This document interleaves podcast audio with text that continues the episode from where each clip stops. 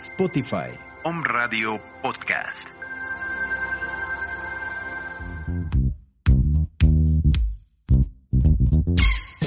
Te invitamos a ver temas de actualidad con una chispa psicológica, lo que callamos los psicólogos.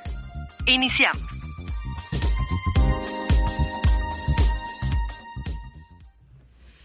Amigos? Estamos en una emisión más en lo que callamos los psicólogos. Esta es nuestra primera emisión después de que inició la pandemia, que estamos aquí en cabina, ya extrañábamos venir aquí a, a cabina. Y bueno, pues hoy tenemos como todos los programas una emisión muy especial para ti. Recuerda que todos los lunes te estamos esperando aquí para compartir más sobre lo que callamos los psicólogos. Entonces, bueno, hoy les voy a presentar a mis colegas. Ellas son el nuevo talento psicológico que está en acción aquí en el estado de Puebla. Así que si ustedes gustan contactarlas, ellas van a dar su nombre y su número y nos van a saludar desde la bella ciudad de San Martín, Texmelucan. Adelante, chicas, bienvenidas, bienvenidas. Por allá, Katy, a ver, preséntanos. Bueno, es un gusto estar aquí. Muchas gracias, doctora Viridiana. Me presento. Mi nombre es Catherine Mota Rojas. Eh, soy recién egresada como psicóloga del Instituto de Educación Digital del Estado de Puebla. Y bueno, es un placer estar aquí, poder compartir con mis compañeras para hablar acerca del confinamiento, cómo, cómo esto ha afectado a las familias. ¿No es así, querida compañera? Bienvenida, Katy, bienvenida. Adelante, Jacqueline. Ok, mi nombre es Jacqueline Carmona Ramírez. También soy egresada de la licenciatura en psicología del Instituto de Educación Digital del Estado de Puebla. Y pues bueno, muchas gracias por la invitación. Igual estoy feliz de estar aquí con mis compañeras y vamos a compartir el tema. Muy bien, pues bienvenida. ¿Por aquí? Pues buenas tardes, es un gusto compañeras. Eh, doctora Viridiana, Gracias. gracias por la invitación.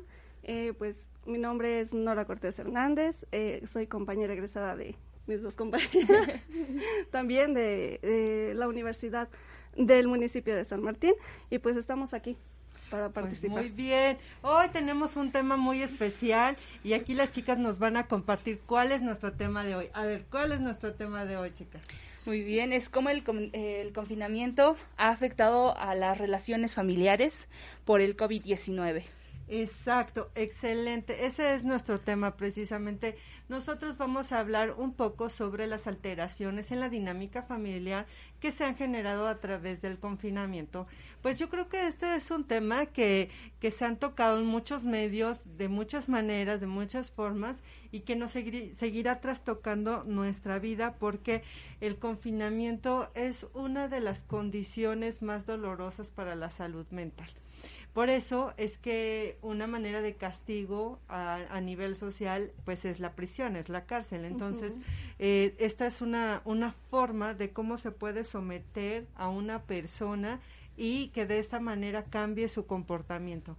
¿Cómo has vivido tú la pandemia? ¿Qué, qué se te ha generado? ¿Cuáles han sido tus alteraciones? ¿Cómo, cómo han sido tus comportamientos? ¿Qué es lo que se ha presentado?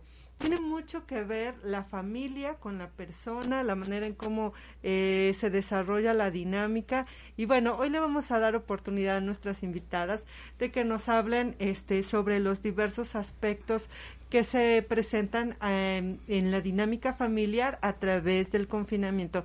Muy bien, Catherine, coméntanos, ¿qué nos puedes compartir con respecto a los cambios de comportamiento en la familia? ¿Qué, ¿Cuál es uno de los principales cambios que se han notado en la familia? Muy bien, eh, hay que empezar, como usted ya lo mencionó, que el confinamiento, el estar encerrado sa- tan solo a nivel individual te afecta mucho. Pero si nos ponemos a analizar a nivel familiar, ha afectado más. Lo principal en esta situación es la comunicación. A través de las investigaciones que se, bueno, las muy pocas investigaciones que se han podido realizar, eh, se ha conllevado que el tema, o bueno, que la parte más delicada es que la familia ya no se comunica como antes. Tan solo el escucharnos cuando una persona nos dice algo lo, lo dejamos atrás o simplemente dejamos que la persona hable. Tan solo nuestro mamá, papá nos comenta algo y nosotros no, los, no lo escuchamos. Y entonces esos pequeños detalles están empezando a fracturar, están empezando a a descomponer las- la, relación familiar. La comunicación es algo que se debe de tratar mucho en esta pandemia. A ver, Jackie, tú, tú que has tenido como un poquito más de acercamiento a través de, la investigación y de este tipo de cuestiones, eh, ¿a qué le llamamos comunicación en la familia? La comunicación en la familia, sobre todo, este, sabemos que muy aquí en el estado de Puebla, sabemos que la familia es nuestra base, que sabemos que es nuestro primer círculo social y que para todos es como un apoyo que todos necesitamos. Sabemos que es nuestro nuestra fortaleza. Lógicamente que investigaciones pasadas decíamos, si de por sí la relación familiar ya estaba fracturada y había distintos problemas, ahorita en el transcurso de la pandemia sabemos que estas situaciones de relaciones que no eran sanas se fracturaron aún mucho más. Entonces, tocando el tema de la comunicación, sabemos que va a traer distintos problemas en la dinámica familiar. Va a traer muchos problemas, por ejemplo, eh, sabemos que ahorita eh, por el transcurso de, del confinamiento muchas personas se quedaron desempleadas. Sabemos que todas las familias tienen niños adolescentes, eh, hijos pequeños todavía, entonces digamos que afecta no solamente a un tipo de familia, sabemos que hay diferentes tipos de familia como está esta familia, la nuclear, que está conformada por papá, mamá, hijos, como hasta la familia extendida, que en una casa viven demasiados. Entonces sabemos que afecta mucho el tema de la comunicación en la dinámica familiar. Y como los memes, ¿no? Que una pequeña reunioncita familiar y son como 50, ¿no? Porque se reúnen los abuelos, los tíos, los primos, los cuñados y pues ya no, ya no son como este una reunioncita.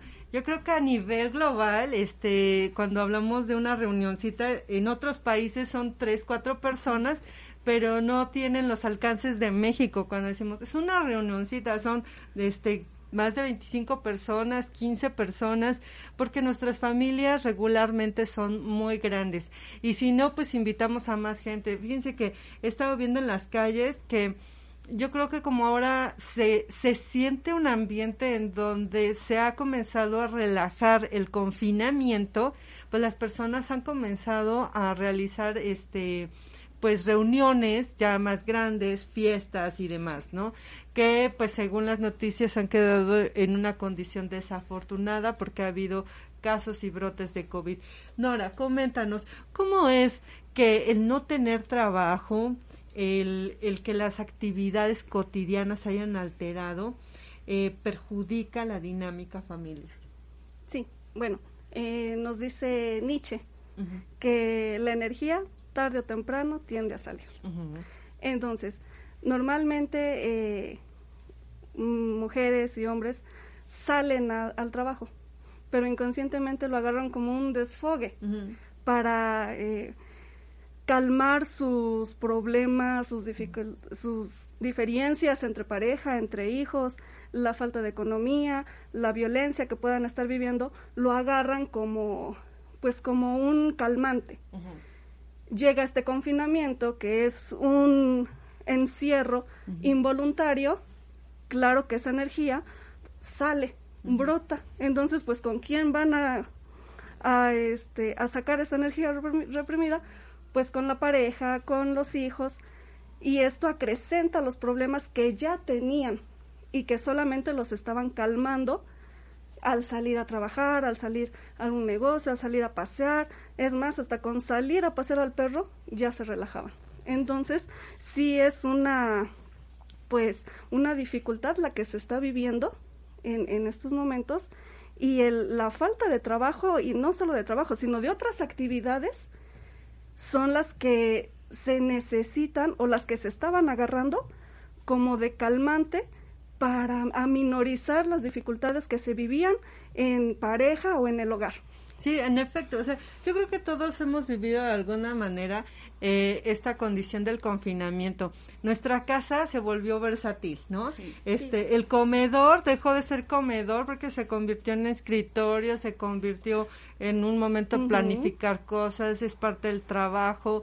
La sala dejó de ser sala y en algunas ocasiones era salón, en otras ocasiones era el gimnasio, en otras ocasiones era la, el, el ring, ¿no? Para pelear, para discutir.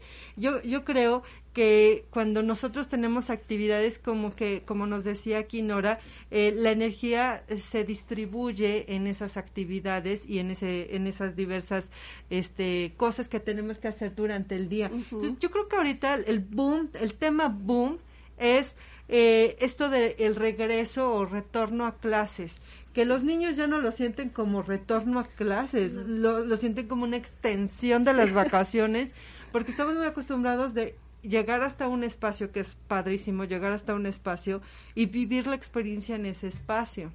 Eh, ahora, ¿cómo están estas generaciones? Ya no tienen la oportunidad de, irse de pinta, ¿no? Este, ya no tienen la oportunidad de eh, eh, echar relajo, jugar, ¿no? Y, y, eso es precisamente, ustedes coméntenos, díganos. Eh, un, un, impacto eh, tan solo que es muy obvio es tan solo de los niños que están en preescolar y primaria. es horrible. Para ellos el juego es indispensable porque ellos es la forma en que se empiezan a relacionar, empiezan a, a tener amigos, empiezan a crecer, a, crecer socialmente. Entonces ahorita tan solo los pequeños que estaban en el kinder, para ellos es muy difícil comprender por qué de repente, en, por qué de repente iban a un lugar que les gustaba, porque a la mayoría de los niños les gusta ir con su maestra, jugar, bailar, cantar, aprender, y de repente volver a casa, regresar a casa con mamá, y que su mamá, obvio, le estresa todo lo de la economía, estresa que no tiene trabajo, que se pelea con la pareja, y ahora que a ella le toca enseñar, en serio, eso estresa tanto a padre como a hijo. Entonces aquí este, este estrés lo que genera es, es, eh, es lo que lo que conlleva es que va a dificultar más el aprendizaje para los pequeños. o sea, déjame comentarte una parte. Yo no sé, pero creo que a veces este, la sociedad se pasa, ¿no? Como que le hacen montón a la mamá, ¿no? y, y, prácticamente la hacen responsable de que el niño aprenda, coma, esté, juegue, sube, baje, que sea un ser perfecto, correcto y maravilloso. Eso es muchísimo estrés para la mamá. Entonces, hay que aceptar una cosa. No todos estudiamos para educadores porque no tenemos paciencia, ¿no? Y, a veces no tenemos este don o talento para explicar, así como, a ver, a ver, te explico. No, pues no tengo paciencia. Entonces no hay que romantizar esa parte, ni tampoco linchar a las mamás, porque el, el niño pues no, no se está en paz, no está quieto, no está viendo eh, la clase. E igual, esto esto que estamos viviendo todos, la culpa no la tiene absolutamente nadie, nadie la tiene, es parte de la naturaleza humana. Al tener convivencia, claro que vamos a compartir este gérmenes, bacterias, virus y eso porque somos parte de un campo que está en acción, que está en actividad. Entonces, eh, esto no tiene la culpa a nadie y a veces como que la concepción humana va buscando un culpable, ¿no? Va buscando un responsable. Ah, ¿quién es responsable de esto? Y entonces todos los comentarios, todos se desembocan hacia una parte. Iniciando la pandemia eran los doctores y las enfermeras. Ahora estamos viendo que un peso muy grande está recayendo en los maestros, que tienen que pagar su internet, ¿no? Para empezar tienen que adaptar un espacio de su casa y de alguna manera quitarle esa atención a su familia para poderle dar atención a todas aquellas personas a quienes está prestando su servicio. Y encima, lidiar con la gente que tiene cero comprensión lectora, cuando mandan un WhatsApp con la tarea, ahí están los papás imprudentes. ¿Y qué dijo? ¿Y cómo lo dijo? ¿Y cómo lo vamos a hacer? No, papás, no hagamos eso porque ellos también están compartiendo el espacio de su casa y también están estresados. ¿A poco no, Jackie? Sí, la verdad es que en estos tiempos se ha dificultado mucho el tema sobre las clases. Eh, los niños de alguna manera cambiaron sus etapas del juego por las clases virtuales, por televisión, por las cargas de actividades extraescolares. Y muy independiente de eso, eh, los padres son los que tienen doble carga. Son maestros y cuidadores al mismo tiempo. Y aparte de eso, el hecho de tener que enseñarles a sus hijos, todavía tener que, que cuidarlos y el hecho de explicarles lo que está pasando, si para un adulto ya es difícil, para un niño es mucha incertidumbre porque un niño ahorita no es difícil explicarle el por qué no puede salir a jugar el por qué no puede abrazar a sus amiguitos y el por qué no puede hacer tanto. Como para un adolescente quizá ya tiene toda la información, pero no la sabe digerir. No, es y como aún que así- entran en shock. Y aún así, como que el adolescente quiere besar a su novia, ¿no? Este quiere checar a su compañero, ¿no? O sea, el- la juventud tiene mucha actividad. Imaginemos una escena, chicas. Imaginemos. Van a la, al preescolar los niños, ¿no? Por presión de los papás. No, ya que se vayan a la escuela, ya, ya no los aguanto, ya, ya maestra, aplíquese, ¿no? Ya, ya váyanse a la escuela. Y, y ven a estos chamaquitos, ¿no? Los chiquitines. Ay, me gusta tu cubrebocas, lo intercambiamos, ¿no? Sí. Y este, mira, yo me lo pongo de gorrito, mira, sirve para traer mi torta. A ver, pon tu torta acá también. No, yo aquí guardo mi lapicero, ¿no? Este, y mira, así como, mira, me levanto el cubrebocas y así como en la clase. Entonces, yo creo que va a ser una dinámica muy interesante, pero ¿saben quién más se va a estresar? El maestro. Si ahorita tú estás estresado porque tienes a tus hijos en casa, que esto cambia mucho la dinámica familiar y que le da muchísimo peso a cómo nos estamos relacionando en familia, cuando el niño vaya al preescolar y se enferme, no culpes a nadie, necesitaba ser más paciente. Yo la verdad les comento a todos mis conocidos, prefiero que mis hijos pierdan el año escolar a que se mueran o que se enfermen, ¿no? Porque definitivamente nuestra sociedad, nuestro sistema educativo no está preparado para una condición como esta. Coméntanos, Nora, ¿qué opinas de esto? Pues sí, es eh, hasta puede eh, sonar chusco, ¿no? Eh, los actos que pueden hacer los niños por su inquietud, por el querer conocer y el querer aprender, pero pues es una realidad. Está, estamos ante pues niños que por naturaleza humana y por necesidades básicas se necesita la convivencia, quieren el contacto, ¿no? Finalmente, pues es una necesidad que todos tenemos que cubrir. No hay más los de preescolar. Exactamente. ¿Cómo calmar eso? Estando en confinamiento involuntario tanto tiempo y que lleguen a un momento así, claro que se van a desatar. Los maestros van a quedar, bueno, ¿y ahora qué hago? Ellos van a tener que acatar las órdenes que se les mandan, pues sí van a entrar en... Si de por sí ahorita ya, ya hay un desequilibrio emocional, Sí. Vayan a terapia. Decían las compañeras, por falta de diálogo, este, no sabemos cómo dialogar entre familia, no queremos tampoco buscar quién nos apoye, quién nos oriente, ¿no? Todo el mundo nos habla. Hay que este, tener paciencia, hay que dialogar, eh, este, pero ¿quién nos enseña? ¿Qué es tener paciencia? ¿Qué es dialogar? Ujú. pues entonces tenemos que buscar un espacio donde nos enseñen personas preparadas, capacitadas, con habilidades y conocimientos para eso. Sí, inclusive ¿Verdad? para que nos expliquen cosas y para eso es el espacio terapéutico. Déjenme comentarles una historia. Fíjense que una persona me comenta lo siguiente. Este, estaba tendiendo la cama, ¿no? Así arreglando el espacio, estaba tendiendo la cama y ve a su hijo muy chiquito de preescolar saliendo a jugar al patio, ¿no? Es- vivían como en un andador y el andador daba hacia una avenida, ¿no? Entonces, en esa parte todo era seguro. Y la mamá le grita por la ventana, está tendiendo la cama, le grita por la ventana, no vayas a la avenida. Y entonces el niñito así como, ah, chido, sí, no, excelente, no, no para nada. Y entonces empieza a botar la pelota y la pelota se empieza a ir hacia la avenida. Y entonces la mamá pues se baja así súper rápido, corriendo casi en cámara Phantom, ¿no? Así, ¡ah, no vayas a la avenida, ¿no? Detente. Y entonces, este, ya el niño casi llegando a la avenida, pues ve a su mamá toda enloquecida que venía detrás de él, se queda paralizado, no sabe si ir por su pelota, quedarse ahí, si hizo algo malo. Y entonces le dice la, la señora, ¿no? Lo toma de los brazos, lo sangolotea, y le dice, te dije que no fueras a la avenida. Y entonces el chico se voltea y le dice con una cara de inocencia, ¿qué es una avenida? ¿No? Exacto. Entonces, a veces damos por sentado que los chicos entienden que es el coronavirus, dan por sentado que no deben de compartirse la paleta, ¿no? ¿Quieres de mi paleta? A ver, quítate cubrebocas. Ten, te doy de mi paleta. Tienes sed, te doy de mi agua.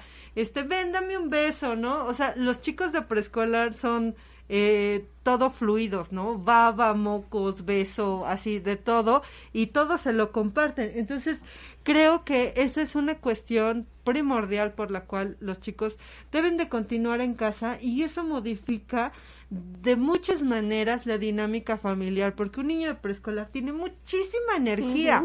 O sea, brinca, salta, corre, en un segundo la casa se voltea, se hace pedacitos, este, y la mamá pues ya está cansada, ¿no? Está alterada.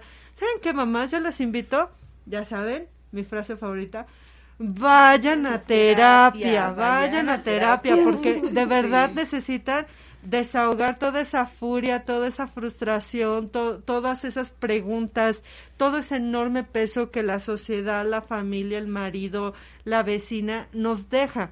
Ay, ¿A poco tu hijo no ha aprendido esto? Ay, no, sí, si el mío ya bien rapidito lo aprendió. Y la mamá se queda así, ¿cómo le hizo? ¿No? Y, y luego llega el papá, ¿qué onda? ¿Qué hicieron todo el día? La casa está hecho un cochinero. O sea, sí, discúlpame, acá tenemos oficina, tenemos escuela, tenemos mercado, esto también es la cocina. Date cuenta que un mismo espacio es para muchas cosas y no todos gozamos de espacio. Fíjense que esa es una cosa, híjole, que ayuda mucho a la sanidad mental. Que tú tengas una casa, que tenga espacio, es maravilloso porque esa persona, si tú estás molesto con esa persona, se va a su cuarto y ya. Pero si estás molesto y gira si es la cocina, gira si es el comedor, gira si es la sala, alzas un brazo y estás en el baño, ¿no? Entonces, eh, eso no ayuda a darle espacio, y es más, inclusive espacio emocional a la otra persona. ¿Qué opinan de esto, chicas? Eh, bueno, eh, yo estaba leyendo acerca de las guías, me gusta especializando en ese tema para tratar a niños y adolescentes con, como lo que hemos estado dialogando. Y algo primordial que debe haber en la familia, en nuestro espacio familiar, es la privacidad. Eh, estamos en una delgada en un equilibrio, en una delgada línea de estar en contacto con ellos y al mismo tiempo darles privacidad. No, muy, bueno, he conocido a padres, a madres que están mucho sobre ellos ahorita de qué están tocando, qué están haciendo, qué estás viendo, qué vas a hacer todo el día y son niños de 5 o 6 años que pues se quedan, no tengo nada planeado porque ni siquiera sé planear. Entonces, toda esta parte de que ah, tan solo no les dejen ni siquiera salir al patio de su casa donde no hay contacto más que ellos mismos, eh, empieza a afectar, empieza a afectar la rutina de los niños. Es como de decir, entonces, ¿qué hago? No hago nada, ¿qué veo? Eh, me vas a poner, ven algo en la tele, prenden la tele, que no vean esa caricatura porque no enseña. Y al mismo tiempo las madres ya no saben ni qué hacer, ya no saben qué, qué hacer con ellos, no saben qué hacer con los niños. Y eso solamente enfocándonos en niños pequeños. Ahora, si pasamos con adolescentes, a los adolescentes que se les pide ahora, eh, aparte de sus obligaciones de ayudar en casa, eh, les exigen más. Están solos. Si los padres tienen que salir, es hora de, ya, ya dejas de ser adolescente para pasar a ser un cuidador cuidador de tus hermanitos. Y entonces ahí la dinámica familiar se empieza igual, a, es como lo he estado, he estado mencionando demasiado, se empieza a desnormalizar, ya no soy tu hermana, ahora soy tu maestra, ahora soy tu madre, ahora soy tu cuidador. Exactamente, exactamente. Creo que todo esto tiene muchísimas vertientes. No sé si han visto esta película del Castillo de la Pureza, es como de 1964 o 68 por ahí. Eh, esta película es genial, eh, es, es maravillosa, creo que es de em, un, un, un extracto de lo que es un confinamiento severo, ¿no? En donde vemos una familia que no sale para nada de su casa y cómo afecta hasta en sus interacciones sexuales. Llega a haber incesto en esa película. Es una película que a mí me fascina, tiene, o sea, de esas películas muy pocas. han salido películas muy recientes, ¿cierto? ¿No? Que pues realmente no, no exploran una situación importante eh, como para pensarse, ¿no? Entonces esta película a mí me gusta mucho porque explora todas estas situaciones en donde el confinamiento afecta el equilibrio mental, ¿no? Y fíjense, no sé si les ha pasado en su familia, que siempre hay uno que es como más severo en las cosas. Es no salir, no sal. ¿A dónde vas? ¿A dónde vas? A ver, no, no llevas cubrebocas. A ver, es y eso como que genera muchísimo estrés. Siempre hay un alguien, ¿no? Que quiere como llevar las cosas a un punto extremo, como que está muy ansioso, como que la carga emocional es demasiada, está muy asustado, todo el tiempo comparte cosas negativas como, ya viste las noticias, ah. ya se murió otro y el vecino y que no sé qué, y a mí se me hace que fulanito tiene coronavirus y a mí, y está todo estresado, todo lleno de miedo, todo lleno de, de temores y eso lo comparte en la familia y eso altera la dinámica familiar. ¿No? Exacto. Yo creo que siempre en todas las familias hay una Sarita, en todas las familias hay un este un elemento de este tipo como que quiere controlar todas las cosas y que sean así exactas y perfectas. Si en tu familia no existe uno de esos, probablemente seas tú. Ve a terapia. Ve a terapia. A lo mejor no te habías dado cuenta que, que el alterado eres tú y que necesitas ir a terapia. Y uno diría, ¿por qué necesitamos ir a terapia? Y vamos a hablar de esto después de un corte y volvemos porque es muy importante los puntos que vamos a abordar del por qué es importante ir a terapia.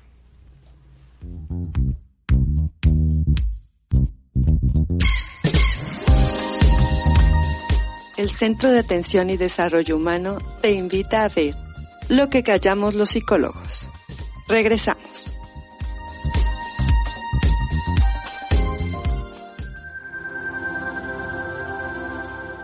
Spotify. Home Radio Podcast.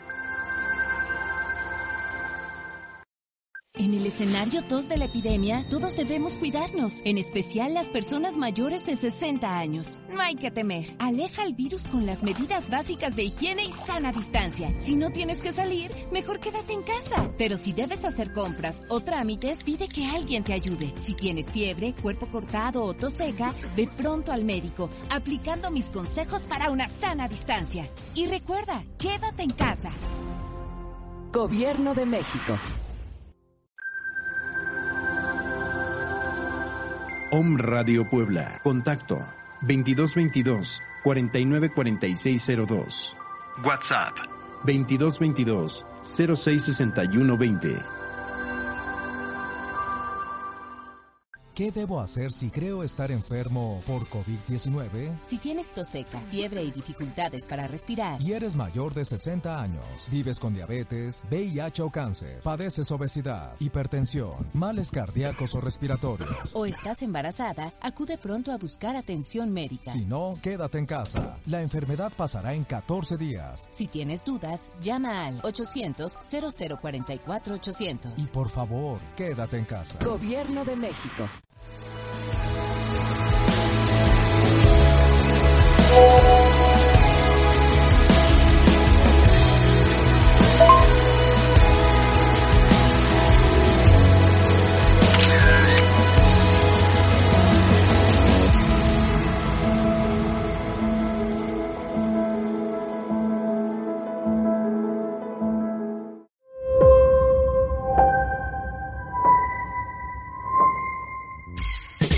Haznos llegar tus comentarios al 22 22 38 91 01.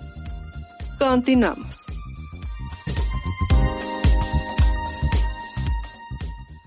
¿Qué tal, mis estimados radioescuchas, amigos, audiencia y gente que muy amablemente ha compartido nuestro programa? Esto es lo que callamos los psicólogos todos los lunes a las 2 de la tarde y en esta ocasión te habla Viridiana Lechuga. Estamos con el tema de cómo el confinamiento ha alterado las... eh, eh, las Relación. vinculaciones, la relación familiar, la dinámica familiar. Y pues es evidente que todas nuestras familias han recibido de alguna manera una alteración con esto de la pandemia. Si antes de la pandemia ya las personas que convivían tenían problemas de relaciones familiares, con la pandemia se, se acentuó esta situación.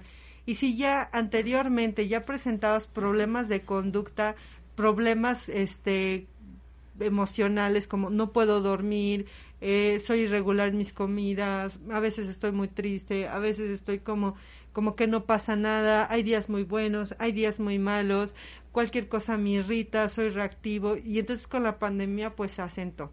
Y hoy más que nunca te invitamos a que asistas a terapia, a que pidas apoyo, no, no es necesario que lo resuelvas solo. Eh, hay ocasiones en donde es muy, muy importante que te apertures a recibir apoyo. Eh, una persona me comentaba, es que Viridiana, nadie me había dicho que yo tenía que ir a terapia. O sea, nunca, nunca se me hubiera ocurrido ir a terapia. Y le digo, sí, como a veces también no se nos ocurre ir al ginecólogo, como a veces tampoco se nos ocurre ir al dentista, así como tampoco se nos ocurre ir al nutriólogo, como que no vivimos en una sociedad que prevenga y que utilice a los especialistas cuando es el momento para prevenir una situación. Los utilizamos porque ya la obesidad no nos deja caminar, lo utilizamos a un ginecólogo porque de verdad ya tenemos un dolor muy fuerte, o también al médico, o también inclusive hasta un abogado. Dejamos llevar las cosas al límite, es muy a la mexicana, ¿no?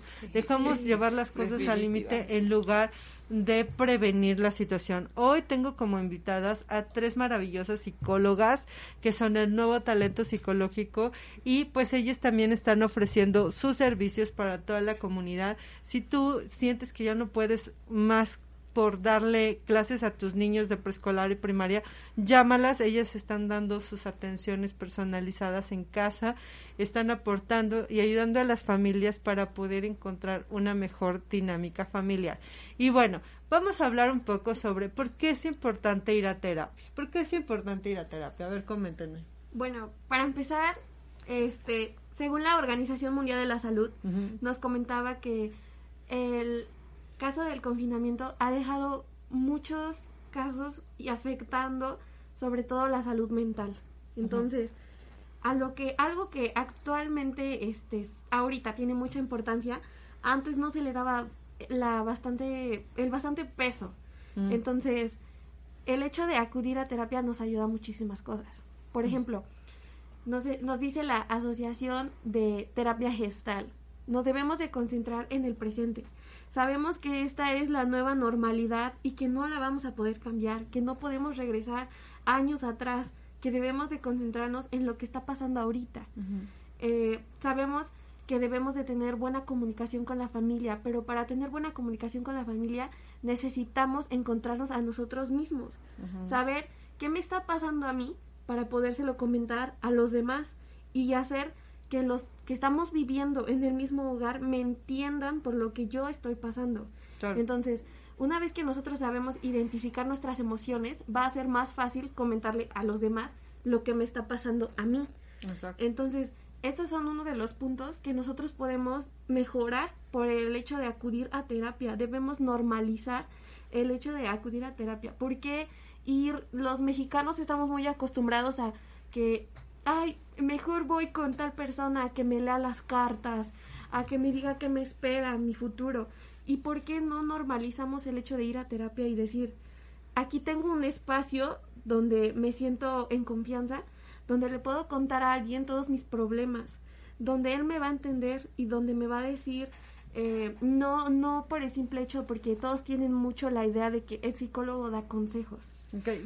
yo, yo en esta parte les quiero comentar algo. Fíjense que tengo una, una consultante que está pasando por un estado de depresión importantísimo. Y entonces ella, es muy joven y me comentaba, oye Viridiana, es que eh, la verdad, yo no soy una persona que exprese mucho. A mí me hacen una pregunta y para mí una respuesta es sí, no, tal vez, a lo mejor. O sea, como soy muy tajante en mis respuestas. Pero es que si tú conocieras a mi familia, cualquiera se volvería una persona tímida son burlones hasta no más. O sea, se burlan de todo. Te equivocas de algo y se burlan. Se te cae algo y se burla. Te hacen memes, te exponen, te, te ridiculizan enfrente de la gente. A mí esa práctica de mi familia no me gusta. Siempre yo se les he, les he dicho, déjenme en paz, no me hagan eso, deja y, y más se burlan. Entonces, eso me ha debilitado mucho como persona. Siento que mi voz nadie la escucha y, y me siento muy herida por todo lo que me han hecho porque ha habido situaciones en donde en fiestas me han expuesto y me han dicho, aguántate, o sea, aguántate, no seas chillona. Entonces, familias mexicanas, un, un anuncio para todos los burlones no hagas eso. Quien se burla es porque tiene muchos miedos interiores. Ve a terapia. terapia. No, destruyas el entorno donde eh, te rodea. Tal vez tú piensas que es chistoso para ti. Bueno, pues sabemos personas que no nos gusta ese trato y ese abordaje y es respetable. Respeta. Una persona que se burla de otra, lo único que está escondiendo es, es su autoestima lo que esconde son sus miedos, lo que esconde su inferioridad como persona. Entonces, si eres una persona burlona, hazte una, un examen emocional, una introyección, ponte a pensar, ¿por qué soy así? ¿Por qué me burlo de la gente? ¿Qué obtengo con esto? ¿Atención? ¿Quién no me dio atención en mi vida? Y entonces ese es un tema para terapia. Ups, creo que dolió, pero creo que eso es importante que lo puedas atender en terapia. Deja de estar burlón, punto. Sí, definitivamente, no te burles. Muy bien, ¿qué opinan de esto? La dinámica familiar no siempre es fácil. Entonces, al estar en confinamiento, este tipo de comportamientos se acentúan. ¿Saben cuál otro comportamiento es muy nocivo? Nadie habla nada. O sea, estamos en la mesa y nadie habla. Callados. Callados. ¿Cómo te fue? Bien y ya no se habla más del tema. Este, vamos a ver una película. Ay, sí. Y ya ven la película y no comentan ni siquiera la película, ¿no? Sí, como que se evita, horrible. como que tratan como de no tener muy acercamiento, sí. ¿no? Eso también, familias mexicanas, no es sano. Si tu familia se está comportando así, no es sano, no Vayan está a bien. terapia.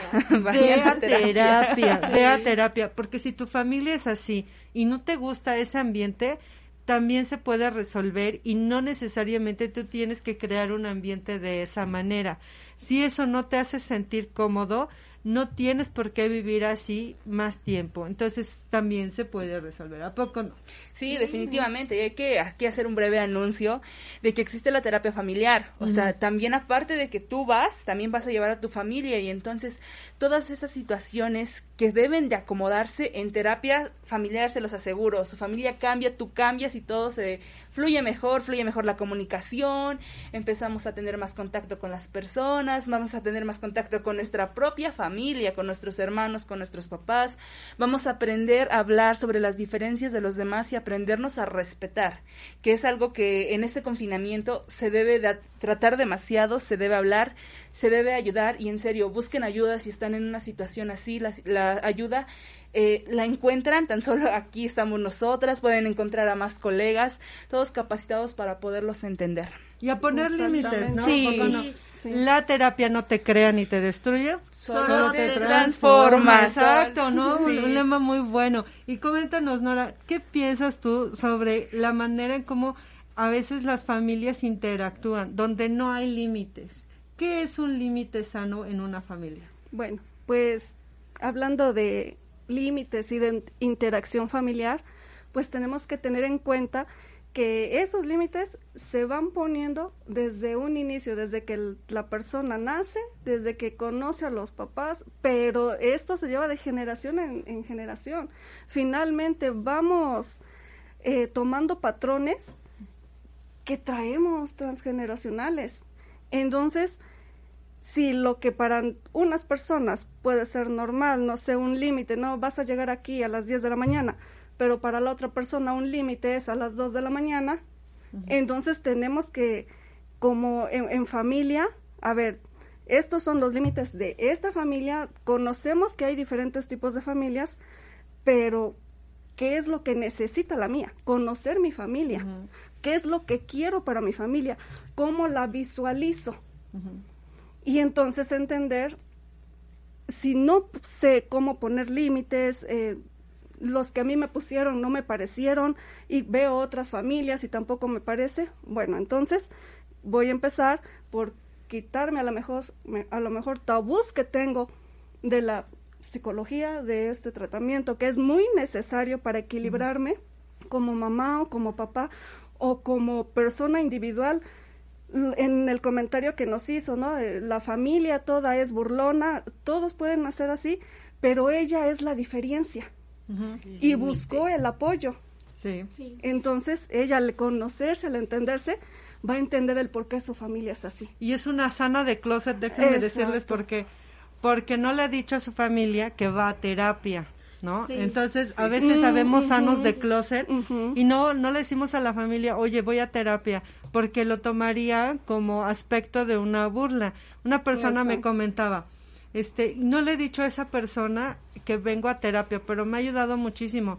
Hasta es- esa misma persona que tanto me molestaba en mi familia, que tanto me estaba duro y dale, me dijo, oye, ¿cuánto has cambiado? De veras que eres otra persona.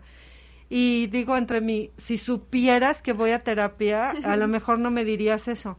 Y ya pasó tiempo, otras sesiones, yo le comenté en esa sesión, un límite es hablar. Cuando tú hablas de lo que te gusta, cuando tú hablas de tus emociones, en ese momento le estás poniendo un límite a la otra persona y te estás respetando a ti. Un límite no siempre es como no hagas esto, no hagas lo otro, este, haz solamente acá, toca esto, esto no lo toques. Esos son límites superficiales.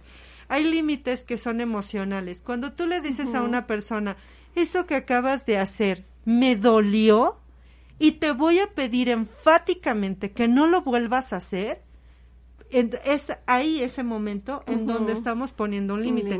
Y no solamente el límite tiene que ser enojado, puede ser una persona muy firme, teniéndole respeto al otro y poniendo límite. Tan solo en la cuestión de las burlas. Hay, hay acciones como, esto no me gusta, me levanto y me voy. Le estoy diciendo a la persona, vuelves a hacer eso y no te voy a, no me voy a quedar para escucharte porque ya te dije muchas veces que no te no me gusta que hagas burla de lo que yo te digo ¿Y qué creen? Esta persona llegó a la otra sesión y me dice, ¿qué crees? Ya no soy un sano de closet. Ah, Hoy le pude decir a mi familia, este, esto que, que me dijiste no me agrada y no te lo voy a volver a pasar. Y entonces dice, él se volteó y me dijo, ¿de dónde sacas esas cosas? Y le dice, mira, no me interesa lo que pienses. Y la verdad me dejó de interesar hace mucho tiempo y agradezco mi proceso de terapia porque tú has dejado de controlar mi boca, mis emociones, mi vida y mi manera de pensar. No voy a volverte a dar ese poder. Y dice, el otro se quedó así como, ¡Ah! ¿qué, pasó? ¿Qué, pasó? le pasó? Es otra persona, ¿no? Y fíjense que eso es liberador. Si tú quieres vivir eso, ve a terapia, ve a terapia, en serio, a terapia. va a transformar. Y de verdad que más que nunca, poco no, nos hace muchísima falta ir a terapia. Sí. así como muchas veces eh, esperamos ir al gimnasio para que nos veamos bien, ¿por qué no vernos bien también con nuestra mente sana? Dicen mente sana, cuerpo sano. Entonces, asistan a terapia, busquen ayuda y en serio, terminen su proceso terapéutico. Así como lo empiezan, termínenlo. Sí. sí, hay muchos, hay demasiadas personas que por el hecho de decir, ya pasé tres sesiones, cuatro sesiones, ya estoy bien, ya me siento bien, es como si hubieran hecho así con una varita, ya cambié. Cuando realmente tenemos que tener muy en mente eso de que si iniciamos algo lo tenemos que terminar. Y si uno quiere está bien, o sea, porque el hecho de comprarte ropa, maquillaje, lo que sea, te va a hacer sentir bien, a lo mejor este físicamente, pero interiormente la persona puede estar deshecha y pues el hecho de acudir a terapia es algo que te va a transformar, algo que te va a ayudar y de alguna manera estás invirtiendo en ti mismo, en aquello que quizá tú sientes que aún no, aún no sanas. Entonces, por el hecho de acudir a terapia, debemos normalizarlo. porque estamos llenos de familias tradicionalistas que tienen en mente eso de que eso no sirve, es para locos. Cuando la gente que realmente dice eso es porque en su vida ha ido a terapia, en su vida ha acudido. Y son las personas que más lo necesitan, sin duda alguna. No, y, y sobre todo el, eh, el beneficio, aparte de particular, pues va a ser en masa. Claro. Porque al estar yo centrado, sano, voy a entender que justo lo que yo necesito, necesita la otra persona. Y no voy a estar entonces ya dañando, ya no voy a estar afectando, porque ya entendí que mi beneficio va a ser el de los demás. Exacto. Entonces, pues no va a ser nada más propio, sino va a ser para toda la familia y, para las personas con las que decida involucrarse de alguna manera. Claro, por supuesto. Miren, acá tenemos algunos saludos de nuestros radioescuchas. Nos dice Guadalupe Quiroz, muchas felicidades. Eh, nos dice Rocío, gracias por compartir. Eh, Ana Ramírez, El Castillo de la Pureza, claro. Eh, ¿Cómo se llama la película? El Castillo de la Pureza. Eh, también nos dice Uciel Pérez Gutiérrez. Un abrazo, maestro Uciel. Le mandamos un beso. Pueden mandar alguna pregunta y le la atenderemos con mucho gusto. Está dando la recomendación. Irma Maravillosa, te mando un abrazo. Como siempre nos sigues. Muchísimas gracias. Muy cierto lo que dices, maestra Viviana.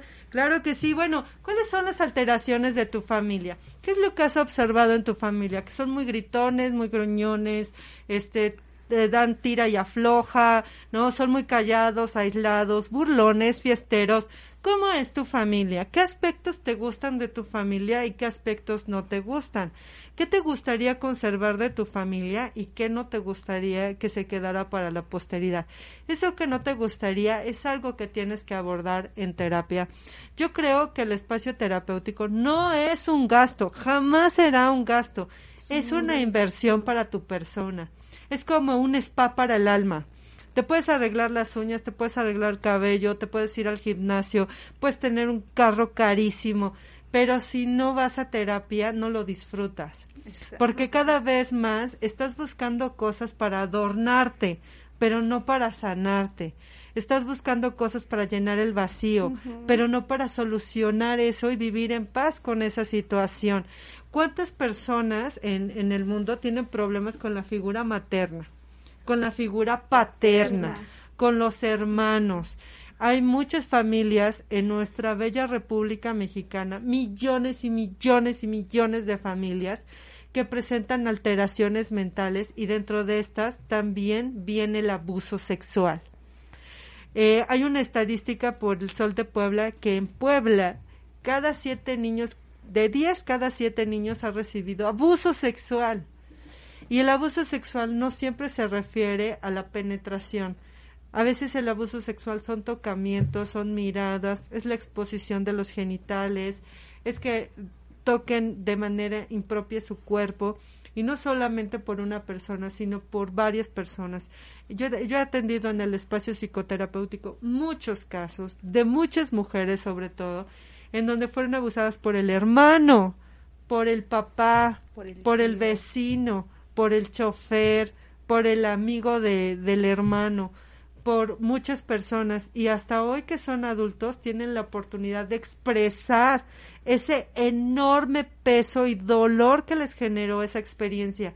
Entonces, las familias deberían de ser un espacio de contención, amor, cuidado y riqueza emocional, no donde se hallan tus más dolorosos recuerdos. Secreto. Y a ver, yo les pregunto, de verdad, a todos ustedes les pregunto, ¿cómo es tu familia? ¿Realmente la familia de la cual provienes es una familia de contención, de apoyo, de sustento emocional? Si la respuesta es no y duele, ve a terapia. O sea, vas a decir, esta mujer no se le ocurre otra cosa, ¿no? Porque así de manera inmediata no creo poderte apoyar porque eso no pasa. Algo tan trascendental en tu vida como un recuerdo doloroso no se resuelve en una misión de radio, no se resuelve en una ponencia, no se resuelve con el coaching, por favor, no, se resuelve con eso, tampoco se resuelve con platicar con la vecina, con la amiga, ni con los chamanes, ni con la aromaterapia, ni con la angeloterapia, ni con nada de eso, discúlpenme. Se resuelve de una manera clara y contundente asistiendo a un espacio especializado con un profesional te invito a que vayas a terapia y hoy más que nunca para prevenir la otra pandemia que nos viene, la depresión, la ansiedad, la bipolaridad, los agresores sexuales, las mujeres que forman machistas, los machistas, todo ese tipo de cuestiones. Esa va a ser nuestra pandemia y con eso vamos a convivir. Vamos a tener generaciones de cristal nada les gusta, nada, les, parece, no les tocas con, con, un pétalo de una rosa. Y de verdad, yo he tenido en terapia muchos consultantes que son así. Ay, pero ¿por qué no llega temprano?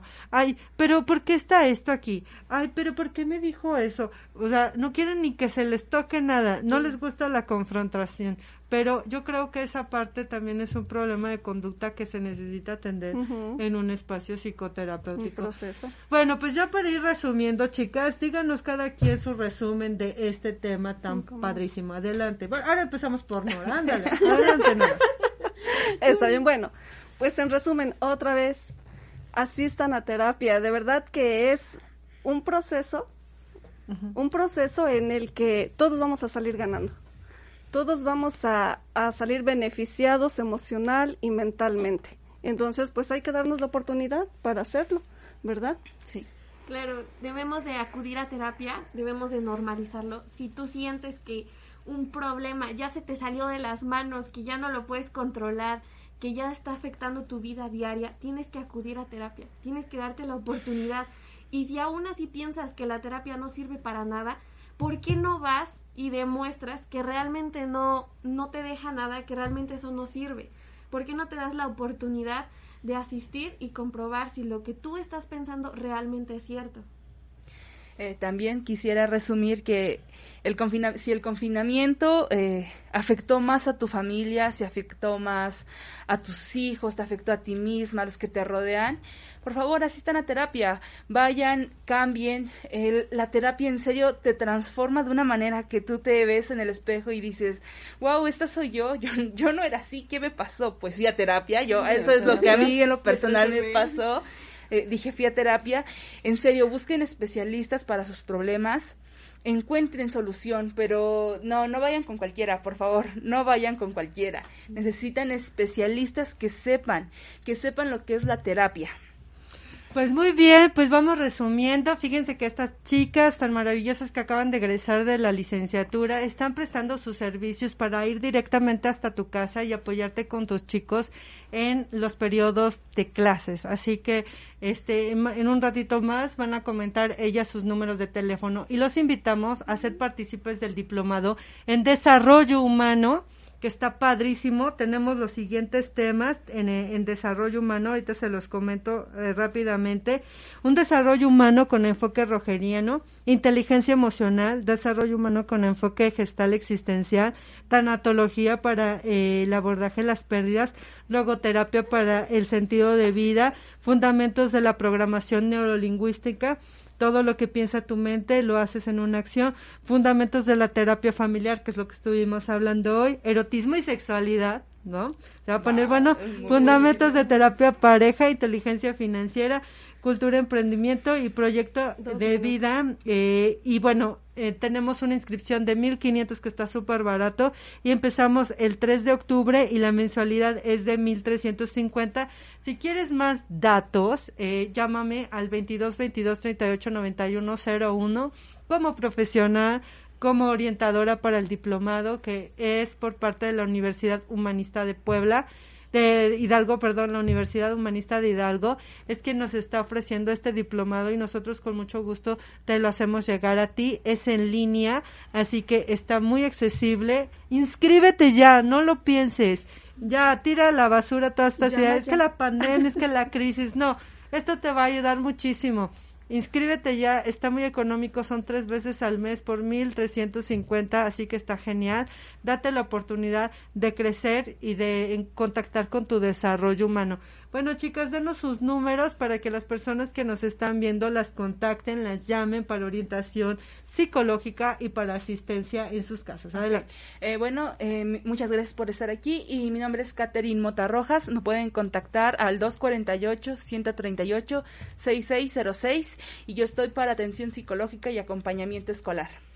Bueno, mi nombre es Jacqueline y me pueden contactar al 248-149-9279 igual orientación psicológica y educativa. Bueno, mi nombre es nuevamente Nora Cortés Hernández, mi número 248-164-0559, orientación psicológica individual y familiar. Pues muy bien, esto fue lo que callamos los psicólogos. Todos los lunes a las 2 de la tarde te esperamos la siguiente emisión. Gracias por acompañarnos. Bye.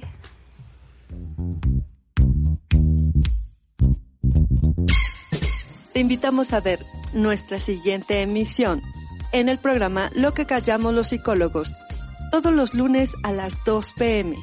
Hasta la próxima.